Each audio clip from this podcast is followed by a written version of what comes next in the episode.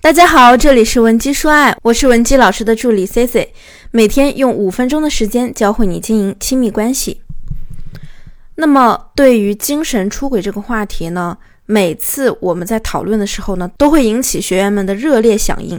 有的人认为精神出轨呢，对另一半来说啊，无异于是一种心灵折磨；还有的人认为啊，精神出轨呢，只不过是一时两个人的感情出了一些问题。感情也并没有因此实质性的破裂。那当然，更有人认为呢，男人已经精神都出轨了，那生理出轨不就是迟早的事儿吗？那么，精神出轨和生理出轨到底有没有必然的联系呢？他们在本质上又有哪些区别？接下来呀，C C 就和大家好好的来聊一聊这二者的关联和区别。希望呢，能够帮我们正在因为这个问题备受困扰的同学走出思维误区，从而让我们更好的守护自己的爱情和婚姻。下面呢，咱们来先说说第一个误区。有些同学认为啊，精神出轨一定是发生在生理出轨之前的。乍一听这话呢，肯定没问题啊，肯定是两个人先聊出感情，然后才有了实际行动的呀。其实呢，非也。我们必须要知道，精神出轨啊。它一定是发生在你和你的另一半舒适度极低、信任度极低的情况下。所谓的舒适度低呢，大部分可以分为以下几种情况：第一呢，就是无论你跟你老公聊什么话题，似乎他的兴趣都不太大；第二呢，就是他认为你根本不懂他，所以啊，连话都不想和你多讲；那第三呢，就是你们之间发生了很多矛盾和对抗，他现在对你戒备心很高。每次你跟他一想谈一谈，他就会表现的避之不及。你们的信任度啊实在是太低了。于是，当一个能让他感觉舒适度很高、信任感很高的人出现时，并且这个女人还能很好的回应他的成就感，看到他的价值感，这就仿佛呢，男人一个人封闭了很久，突然看到一束光照进了自己的生活。这个时候，他们就会很容易从情感上更加依赖这个女人，也会更加信任这个女人。那么，咱们换一个角度来思考这个问题啊。试想一下，一个嘴不饶人、天天和自己吵架的女人，和一个总是跟自己说好话、劝自己、给自己带来安慰和情绪价值的女人，你作为男人，你会选择和谁站在一起呢？那我们再来说第二个误区，就是很多人认为精神出轨不算出轨，也没有发生实际的关系。精神出轨啊，其实啊，它就是感情上的背叛，而且呢，你千万不要小看它的威力。首先，咱们来想一想，为什么会出现精神出轨这件事儿？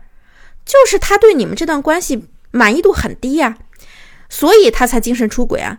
一旦在开始的时候你没有重视这件事儿，那这件事儿后果就是变本加厉。第一次有可能他只是觉得和一个感觉好的女生聊聊天而已。然后聊两次、三次、四次、五次，越聊越暧昧，最后一定会延伸到实质性的出轨。要知道，当一个男人跟另一个女人已经有了心灵上的情感链接时啊，这个时候你再采取行动，恐怕就有点晚了。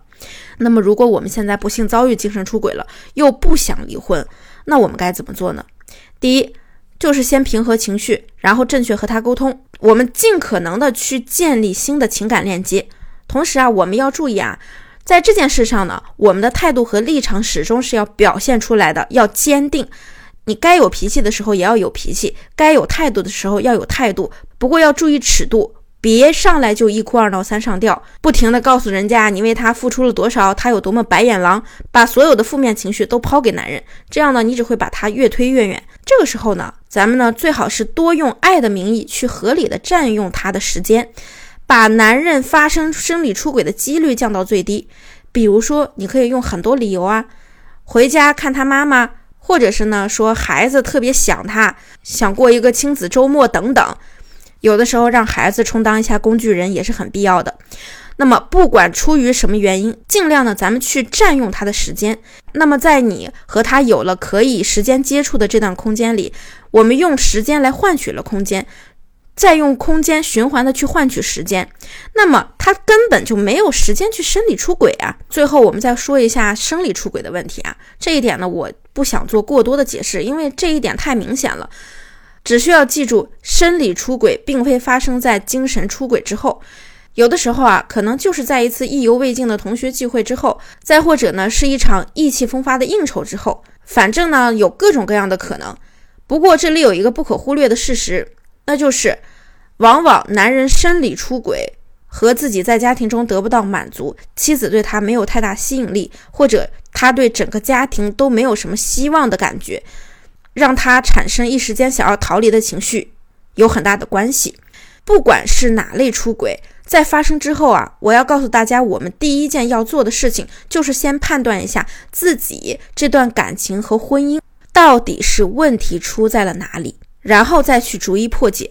如果你不知道怎么去正确梳理你们的感情，也不用担心，你可以订阅我们的节目，或者呢，把你的情感问题发送到我们分析师的微信上。现在就添加我们的微信文姬零七零，文姬的小写全拼零七零。即可获得一到两小时免费的情感咨询服务。好了，我们下期内容再见。文姬说爱，迷茫情场，你的得力军师。